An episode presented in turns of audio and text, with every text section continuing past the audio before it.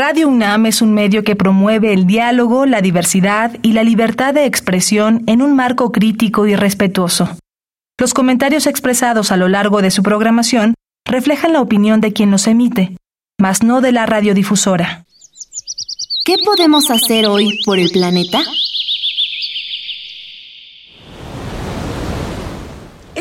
A clases trae consigo la temida lista de útiles. Si tienes hojas sin usar de los cuadernos del ciclo escolar pasado, sácalas, júntalas y arma un nuevo cuaderno. Así evitas desechar hojas limpias, cuidas el planeta y de paso a tu cartera. Habitare Hola, bienvenidas y bienvenidos a un nuevo programa de Habitare, Agenda Ambiental Inaplazable. Yo soy Mariana Vega, me da mucho gusto estar en este nuevo programa con un tema fascinante y como cada semana con el gusto de acompañar a la doctora Clementina Equiwa. ¿Cómo estás, Clemente? Muy bien, Mariana. Pues ahora con un tema paradójico, lo voy a llamar, porque estamos en plena época de lluvias y aunque estamos en plena época de lluvias aquí en el centro de nuestro país y en el sur, aún así en las ciudades estamos padeciendo problemas de agua. No se diga en el norte de nuestro país que traen una sequía galopante, digámoslo así, ¿no? Entonces, bueno, es un tema súper interesante del que siempre hay algo que decir y para eso, pues tenemos el gusto de tener con nosotros a Miguel Ángel Martínez, que él estudió una maestría en estudios regionales en el Instituto Mora y ahora hace investigación en temas de urbanismo y acceso a servicios públicos en ciudades en el Instituto de Investigaciones Bibliotecológicas y de la Información de la UNAM. Bienvenido, Miguel Ángel. Hola, muchas gracias por la invitación. Y en efecto, el, tema del agua hoy día es muy relevante y además coyuntural, pero llegó para quedarse, porque estas sequías pues van a permanecer, son ciclos largos, estamos ya en medio de una crisis climática y además son regionales, no son homogéneos a lo largo y ancho del país, del continente y del mundo, ¿no? Porque esto no respeta límites político, administrativos, impuestos, ¿no? Que son imaginarios. Así es, aquí los colores no cuentan mucho, entonces si quieren conocer más al respecto, quédense en este Habitare, estamos a punto de arrancar con el tema de agua, sociedad y ciudades. Quédense con nosotros, esto es Habitare, Agenda Ambiental Inaplazable. ¡Empezamos! El Instituto de Ecología de la UNAM y Radio UNAM presentan... Toma segundos destruir lo que ha crecido en años. Toma horas devastar lo que se ha formado en siglos. Tomar acciones para rescatar nuestro ambiente solo requiere un cambio de conciencia. Habitare. Agenda ambiental inaplazable. Ciencia, acciones y reacciones para rescatar nuestro planeta. Nuestra, casa.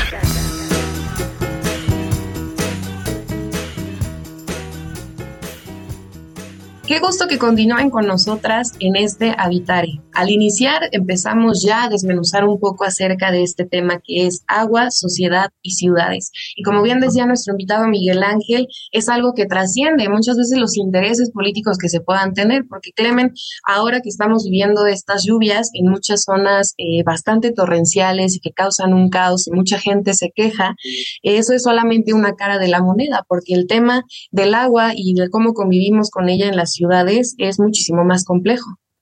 Pues sí, y creo que ya lo hemos dicho en varias ocasiones aquí en nuestro programa, y hemos dicho que, que, el IPCC desde el año pasado está diciendo que ya estamos en una emergencia climática. Entonces es, es un concepto, un par de palabras que creo que tenemos que tener bien clavados en el cerebro y eh, estar conscientes de lo que eso implica. ¿No? A veces es como una idea un poco complicada, eh, eh, la gente no sabe bien cómo tomarlo, si es que hace calor o si hace a veces un frío extremo, pero en realidad son muchas cosas lo que están sucediendo al mismo tiempo. Y en estos periodos de lluvias, lo que sucede es que eh, cada periodo, cada evento de lluvia tiene eh, comportamientos peculiares. Eh, por ejemplo, la Ciudad de México, que acostumbrábamos tener lluvias durante las tardes, ahora a veces tenemos durante todo el día. A veces tenemos unas lluvias torrenciales que,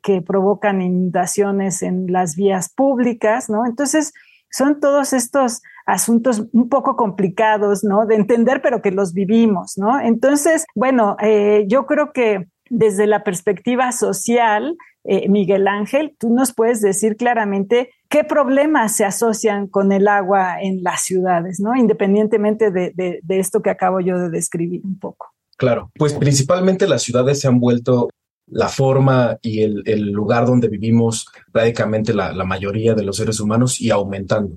O sea, son los entornos más modificados y a su vez vivimos todavía en un, en un fenómeno de urbanización planetaria. Esta migración que hubo en el siglo XX del campo a las ciudades hoy día eh, trajo consigo, sobre todo en países de desarrollo, urbes gigantes, agigantadas, y además que requieren eh, muchos recursos como es el agua. Sin embargo, la relación que se tiene con el agua en las ciudades dependerá también de cómo se observa al agua. En el caso de la Ciudad de México es muy paradójico porque tenemos muchos ríos que atraviesan la Ciudad de México pero están entubados. Hoy día eh, la relación que tenemos con el líquido principalmente es de uso, pero relacionada al territorio, relacionado al paisaje de la ciudad, prácticamente es nulo, ¿no? Podríamos a lo mejor decir algunos ejemplos con, como el lago de Chapultepec, que es un lago artificial, pero ¿qué pasaría si no estuviera ese lago? Quizá la relación que tenemos con el bosque de Chapultepec, con ese parque, sería distinta. Y es ahí cuando eh, la relación con el agua adquiere una importancia. Si, si tuviéramos una relación con el líquido distinto en las ciudades, probablemente lo cuidaríamos más, probablemente exigiríamos eh, mejores eh, y, políticas más eficientes para el uso del agua, porque también no nada más en las ciudades las personas usamos agua para, para hacer nuestras actividades cotidianas, sino también las industrias, los comercios y bueno, otro tipo de, actividades como lúdicas. Y, bueno, la Ciudad de México es, es una complejidad eh, tremenda porque vivíamos en un entorno lacustre y después se desecó el lago de Texcoco y hoy tenemos esta paradójica eh, también relación conflictiva con el agua en temporada de estiaje, es decir, cuando hay calor. Muchas personas no tienen agua porque el acceso es desigual. Y en temporada de lluvias, el agua provoca muchos problemas, pero estos problemas también están incidiendo y, sobre todo las catástrofes naturales que, ocurren con el agua, porque el agua es imparable, es un flujo, también ocurren en los, en los lugares más pobres. Pensemos en los cerros que se desgajan, Pensemos en la, en la parte oriente de la Ciudad de México cuando escuchamos que, que, del lado oriente eh, está inundado y que hay muchos damnificados. Sin embargo, eh, la relación con el agua sigue siendo, al menos en esta ciudad, un tema muy controversial y muy conflictivo, y sobre todo político, porque los gobiernos eh, tienen este, mucha incidencia aquí, porque los ciudadanos también nos relegan de la relación con el agua, abrir el grifo llenar este, cubetas y nada más. O sea, no, no se nos incluye en esta relación con el agua, en la transformación de la relación con el agua. Sobre todo porque dices algo que es muy interesante, que nuestra relación es de uso. Y vienen dos discursos que se contraponen mucho, a la vez que el agua es un recurso natural renovable casi casi que nunca nos va a faltar y que siempre hay maneras en las que tendremos acceso. Pero por el otro lado vienen recomendaciones, por ejemplo, bañate en cinco minutos, ¿no? Cuando te lavas los dientes, cierra el grifo y demás. Entonces, ¿Cómo puede cambiar un poco nuestra percepción con eso en momentos donde se nos habla de esta sequía o de un día cero muy próximo en el cual en la Ciudad de México, por ejemplo, ya no tendremos este acceso al agua? Aquí tenemos que poner el énfasis en las asimetrías, en los actores que generan desequilibrios muy importantes. Eh, la ciudadanía, eh, si bien puede mejorar sus hábitos de consumo y puede hacer un uso más eficiente del agua, no mejoraría la situación si otros actores poderosos como las refresqueras, como las cerveceras u otras industrias extractivistas siguen utilizando agua de manera indiscriminada. Y esto, como lo mencioné, es sumamente político porque las concesiones para uso y explotación del agua vienen desde los gobiernos, en este caso en México desde el gobierno federal, por parte de la CONAGUA, que hay un registro que se llama REPA, donde está establecido cuántos volúmenes de agua pueden extraer y utilizar, y también hay zonas de veda. Sin embargo, el discurso siempre le va a recargar al usuario doméstico que tiene que hacer un uso racional del agua, que tiene que bañarse en muy poco tiempo. Sin embargo, la venta de agua embotellada no cesa. Sin embargo, las industrias continúan extrayendo esta agua y se vuelve un tema jurídico, se vuelve un tema político más que socioambiental. También tenemos que ver a las ciudades como nuevos entornos socioambientales, porque a pesar de que son territorios sumamente modificados, aún tenemos convivencia con la naturaleza. Por ejemplo, aquí en la Ciudad de México eh, no es completamente una, una jungla de asfalto, Persisten todavía algunos entornos naturales. Sin embargo, siempre se está viendo la relación con el agua de uso, como bien lo dijiste, y recargado a la persona que abre el grifo y nada más. No pensamos en los otros usos y la gente que si tú estás utilizando en promedio en la Ciudad de México 300 litros al día, las otras empresas están extrayendo millones en ese mismo día. Tienes eh, eh, mucha razón en lo, en lo, que dices, ¿no? con estas empresas, pero creo que aquí falta echarle un ojito también a esta perspectiva de la transformación de los entornos alrededor de las ciudades, ¿no? No tengo datos específicos de cuántas industrias, por ejemplo, refresqueras hay en la Ciudad de México, pero sí desde una perspectiva, pues nada más ojo de bióloga, eh, viendo alrededor de la Ciudad de México, sí noto, pues han dejado de existir áreas verdes dentro de los predios, ¿no? Eh, se han transformado jardines en edificios y todo eso eh, también se nos olvida y también son decisiones gubernamentales mal, mal llevadas, ¿no? Entonces, yo quisiera que nos explicaras un poquito eh, qué significa ver el agua desde esta perspectiva integral, que como ciudadanos también podemos tomar decisiones. Entonces, ¿qué significa tomar las decisiones, acatar las leyes y pues ser ciudadanos responsables de, otras maneras, ¿no? Claro, voy a tomar como ejemplo lo que, lo que usted dice sobre las decisiones gubernamentales en términos territoriales, para empezar. Justamente en la Ciudad de México ha perdido esa permeabilidad que permitía la recarga natural de los acuíferos. Hoy día estamos extrayendo el doble de su capacidad de recarga y muchos ya están contaminados. Y justamente es una decisión política. Hoy el suelo de conservación, pues sigue, sigue estando en peligro, las zonas naturales protegidas siguen estando en peligro y también muchas veces se, van en contra de, los asentamientos eh, informales pero hay, hay también cambios de uso de suelo, ¿no? Ese también es otro tema político muy importante porque hay que verlo desde la complejidad y también el agua se tiene que ver desde la complejidad, ¿no? Desde una dimensión integral. No solo basta con ser un ciudadano responsable de bañate en cinco minutos. Yo creo que la ciudadanía responsable también tiene que ser disidente y tiene que ser crítica ante estas políticas del discurso de la escasez. ¿Por qué? Porque la escasez es socialmente producida a partir de medir un caudal de agua que está limitado y destinado para ciertas personas, pero que es ilimitado para otras. Entonces, la, ciudadanía responsable sí tendrá que también criticar esta concepción que se tiene respecto al agua desde la política, que es extraigo el agua, la mando a las casas y la desfogo hasta el mar. Pero ¿qué pasa? Y bueno, también es ofertista porque las soluciones siempre son fragmentadas, es decir, se toma una parte de la complejidad del agua, que también el agua forma parte de otra complejidad ambiental, de un sistema socioambiental, sobre todo en las ciudades, y se plantean soluciones como cosecha de lluvia, se plantean soluciones como racionamiento de agua, como campañas para una cultura del agua y siempre se pone al ciudadano en el este objetivo para que cambie hábitos, pero no se pone al ciudadano como sujeto político y también como sujeto tomador de decisiones para poder transformar la política de aguas. Entonces, yo creo que el ciudadano, más allá también, porque la protesta es fundamental y normalmente en temporada de estiaje podemos ver que hay toma de, de instalaciones, hay cierre de carreteras, porque no hay agua en sus barrios. Sin embargo, hay un componente también de desinformación, un vacío de conocimiento sobre de dónde viene esta agua, por qué no llega y por qué cuando llueve también se inunda mi colonia. Yo me acuerdo mucho que cuando comenzamos con nuestras primeras transmisión de Habitare, platicaba con Clementina y me hacía reflexionar sobre esta idea de cuánta agua es necesaria para producir otros productos en las cuales en la cual no lo, no la consideramos, ¿no?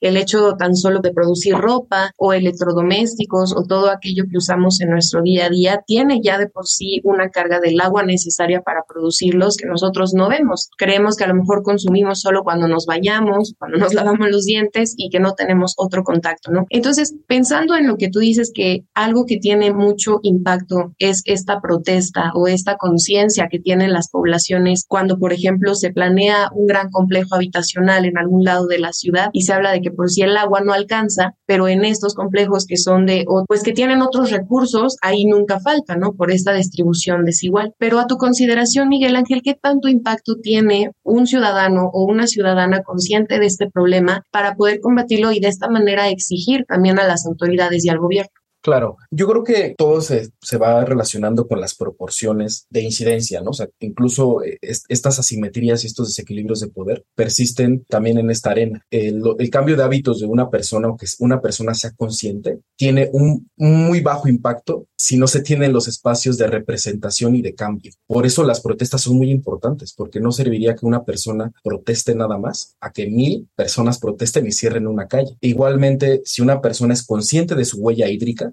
sobre los pantalones que usa, sobre el consumo de carne que hace, son, son, son cifras muy alarmantes, ¿no? Y también tienen que ver con esta comunicación que se hace sobre el agua y que siempre se le va a recargar al consumidor, porque la producción de carne no va a cesar, se van a ofrecer otras alternativas que igualmente son extractivistas, ¿no? Ahora muchas marcas de, ropa tienen como esta postura sobre el, reciclaje y que, que ya no hacemos más huella hídrica, ya no utilizamos más agua, sin embargo siguen produciendo. Entonces, en la medida en la que siga habiendo producción, las personas van a poder seguir consumiendo y realmente no va a haber una, una bajada en la problemática del agua. Lo mejor que se pueda hacer y es ahí cuando la academia tiene que entrar a hacer lo suyo, las universidades tienen que hacer lo suyo, es justamente informar y empoderar a la ciudadanía con información, porque solo así las personas van a poder salir y llenar esos vacíos de conocimiento que las empresas y los gobiernos intencionalmente generan para mantener el status quo. Es decir, que empresas sigan produciendo, que la economía siga creciendo de manera infinita, porque esa es el, la forma en la que se produce, o sea, no hay límite. Y por ahí está este, el libro de Carlos Amador, que es Un Mundo Finito, que es aquí de la UNAM, y justamente hablamos de esos problemas, ¿no? O sea, queremos un, un crecimiento infinito económico con recursos finitos, y uno de ellos es el agua. O sea, eh, eh, siempre va a haber la misma cantidad de líquido disponible. Sin embargo, en los lugares no. O sea, ¿de qué sirve que acá hagamos extracción del agua y la gente está muy segura de que va a regresar por el ciclo del agua, pero no es así. Esa misma cantidad de agua no va a regresar aquí, va a estar en otra parte. Sí, y, no accesible, ¿no? Eh, yo a, la fórmula que, que, mencionas le agregaría el crecimiento poblacional infinito, ¿no? Que también es un grave problema y de repente es como un poquito tabú, ¿no? Eh, yo creo que sí es muy importante estar conscientes mm, de que hay que limitar el crecimiento poblacional porque pues no nos podemos seguir extendiendo, digo, a lo mejor hacia arriba en algún momento, ¿no? Pero como bien dices, los, los, recursos son finitos y eso es lo que nos demuestra ahorita el asunto del agua, ¿no? Entonces, eh, la información tiene que abarcar pues todos los niveles y ser, eh, vuelvo a, esta idea de ciudadanos conscientes, ¿no? Eh, ¿Cómo puede uno incidir en, en, políticas además de protestas? sería mi, mi pregunta. Eh, porque también eh, votar, a veces hay mucho desaliento en los jóvenes, ¿no? Es para qué voy a votar si, si no va a pasar nada, si siguen los mismos de siempre o si siguen las mismas situaciones de siempre, ¿no? A lo mejor logramos cambiar a los gobiernos eh, cada año, que, cada vez que votemos, pero vemos que al final los resultados pues parecen ser los mismos, ¿no? Claro. Lo que pasa que justamente la cuestión política lo político siempre se va a relacionar con partidos políticos, con eh, esos instrumentos eh, de participación ciudadana formales, que incluso continúan con, con, lo que el Estado, los gobiernos tienen para nosotros, pero eh, la ciudadanía organizada y autónoma siempre pueden hacer cosas aparte, ¿no? O sea, incluso aquí, aquí vale la pena mencionar siempre la escala, ¿no? O sea, del barrio siempre va a ser como la primera escala o mi cuadra va a ser la primera escala de actuación para las personas y eso es muy político. Claro, la incidencia va a ser también a escala, ¿no? O sea, lo que hagas en tu cuadra va a influir en tu cuadra. Sin embargo, es, esto, este tipo de ejercicios pueden ir replicando hasta escalar la, este, válgame la redundancia, la escala misma. Eh, ¿Cómo pueden incidir los ciudadanos de forma política? Haciendo proyectos. Por ejemplo, en la Ciudad de México siempre va a existir el presupuesto participativo, que tiene que ser un instrumento de participación ciudadana eficiente, eficaz, para, para generar proyectos que sí incidan en la vida de las personas y no solamente cumpla las tareas que ya el gobierno tiene que cumplir, ¿no? Como seguridad pública, pavimentación, alumbrado, ¿no? O sea, tienen que ser como proyectos de, otro calado. Y uno de ellos puede ser hídrico. Eh, la UNAM siempre ha sido una, una entidad que ha incidido políticamente y no necesariamente en términos partidistas o de gobiernos, por medio de, de proyectos. Por ejemplo, uno muy importante que está aquí en Ciudad Universitaria es el de agua de nube otro es el Parque La Quebradora en Iztapalapa, que es un, parque hídrico, donde también se está mostrando cómo se tiene que infiltrar el, agua en los acuíferos y cómo funciona este ciclo hidrosocial, como ya se le tiene que denominar al agua. O sea, eh, va, en diferentes dimensiones y, por supuesto, eh, la incidencia política eh, íntegra hacia los gobiernos cada vez que hay elecciones, ¿no? Normalmente los candidatos prometen que va a haber agua siempre, que les va a caer agua a diario, pero no saben dónde van a sacarla. Y, bueno, ahí es cuando los ciudadanos también tendrían que estar solicitando también su derecho de audiencia, su, derecho a acceso a la información, que también es político. Entonces, hay muchos canales que no siempre van a ser explícitos, pero hay que tomar la parte implícita. Y, bueno, retornando un poco hacia eh, la, población, bueno, mi parte de demógrafo aquí tiene que salir, porque siempre va a ser eh, un, tema muy, muy controversial, porque la visión de que la población es un problema eh, es, eh, se le puede denominar maltusiano, ¿no? Cuando, cuando la población crece de manera exponencial y los alimentos y los recursos crecen de forma aritmética. Bueno, esto es una afirmación un poquito engañosa, porque tendríamos que ver en dónde está concentrada la población. Estamos hablando de que los países en desarrollo, pues el problema sí es la población, pero el problema es la concentración tanto de recursos como de población. Entonces, acá tenemos a un montón de personas y una porción de ellas tiene muchísima agua y otra gran porción no tiene agua. Es lo que está pasando hoy día en Monterrey.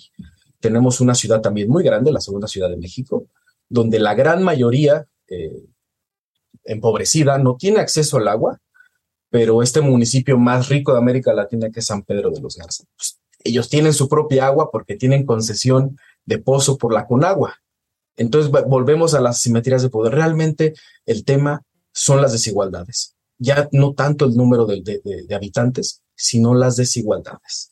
Eh, acá en la Ciudad de México es muy marcada el, acceso diferenciado al agua eh, Benito Juárez, Miguel Hidalgo, Guajimalpa, eh, las zonas eh, con, con, mejores condiciones de habitabilidad y con mejores servicios públicos siempre van a tener agua.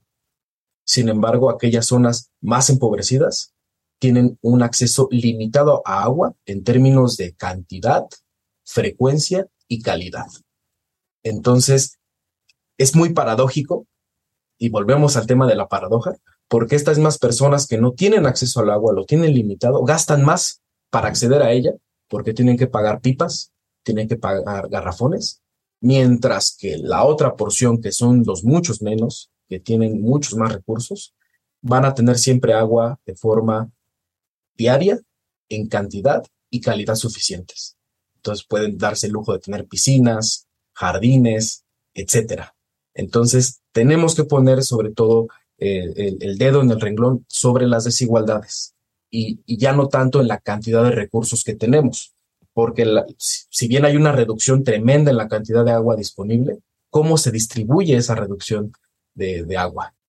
Sobre todo porque es inconcebible a veces pensar que el derecho humano al agua, indispensable para poder vivir y tal como lo marca Comisión de Derechos Humanos, Constitución Mexicana y demás de otros instrumentos, pues es algo indispensable para una vida digna y no solamente eso, sino para que se cumplan otros derechos, porque si no se puede garantizar esto para que las personas desarrollen su vida con lo necesario que es tener el agua, ¿cómo podemos garantizar otras, no? Y sobre todo, yo haría aquí un llamado a quienes nos escuchan también que cuando salen noticias, por ejemplo, de esta sequía en Monterrey, y vienen gobiernos a decir que la solución está en el bombardeo de nubes, ¿no? Por ejemplo, y que se hace muy viral y que todas las personas terminan aplaudiendo y diciendo que es una de las mejores acciones que se ha hecho, pues no es así, porque esto que nos narra ahora Miguel Ángel ha sido descuidado no de ahora, sino de muchísimos años, ¿no? Lamentablemente se nos está terminando el tiempo de este habitar, Clemen, pero yo creo que nos vamos con otra visión muy importante a la hora de considerar el tema del agua,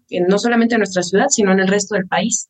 Claro, bueno, y el resto del mundo, ¿no? O sea, creo que debemos navegar por esta vida con una percepción diferente y, e ir cambiando nuestra actitud como ciudadanos, hacer ciudadanos mucho más activos, más participativos, más críticos, más eh, de opinión, más eh, inquisitivos, incluso, ¿no? Como para ir transformando nuestro planeta, no solamente la ciudad. Y, y en la medida en que pues, las personas ya de, de, no sé si decir que soy de la tercera edad, pero bueno, este, de todas maneras, tenemos que darles un ejemplo a los jóvenes de lo que podemos hacer como ciudadanos hoy y siempre. Entonces, bueno, es un gran reto, es un súper tema y te agradecemos muchísimo, Miguel Ángel, que nos hayas acompañado hoy. con mucho gusto y muchas gracias por la invitación y claro, la invitación también para todos los escuchas que se informen sobre el agua y no solamente se relacionen con ella cuando abren la llave. Hay mucha información y hay que relacionarse diferente con el agua. Y es muchísimas gracias por habernos acompañado, Miguel Ángel. Y bueno, si ustedes se quedan con alguna duda, nos quieren comentar y si quieren sumar a este tema del agua, sociedad y ciudades, ¿por dónde nos pueden escribir, Clemente? Sí, estamos en redes sociales, en Facebook, en Instituto de Ecología UNAM, todo junto, en Twitter, arroba y Ecología UNAM, y en Instagram, Instituto-Ecología UNAM. Y eh, como siempre, le agradecemos al Instituto de Ecología de la UNAM y a Radio UNAM en la asistencia y voz de las cápsulas, a Lisbeth Mancilla, información de Italia Tamés. Operación técnica y producción de Paco Ángeles y en las voces les acompañamos Mariana Vega y Clementina Kiwa. No se pierdan la próxima emisión de Habitare, Agenda Ambiental Inaplazable. Hasta la próxima. ¿Qué podemos hacer hoy por el planeta?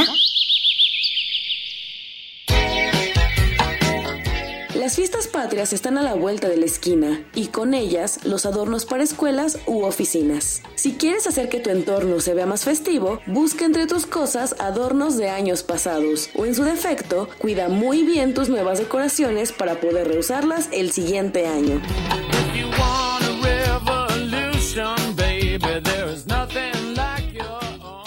Visita ecología.unam.mx para obtener más información sobre el tema de hoy.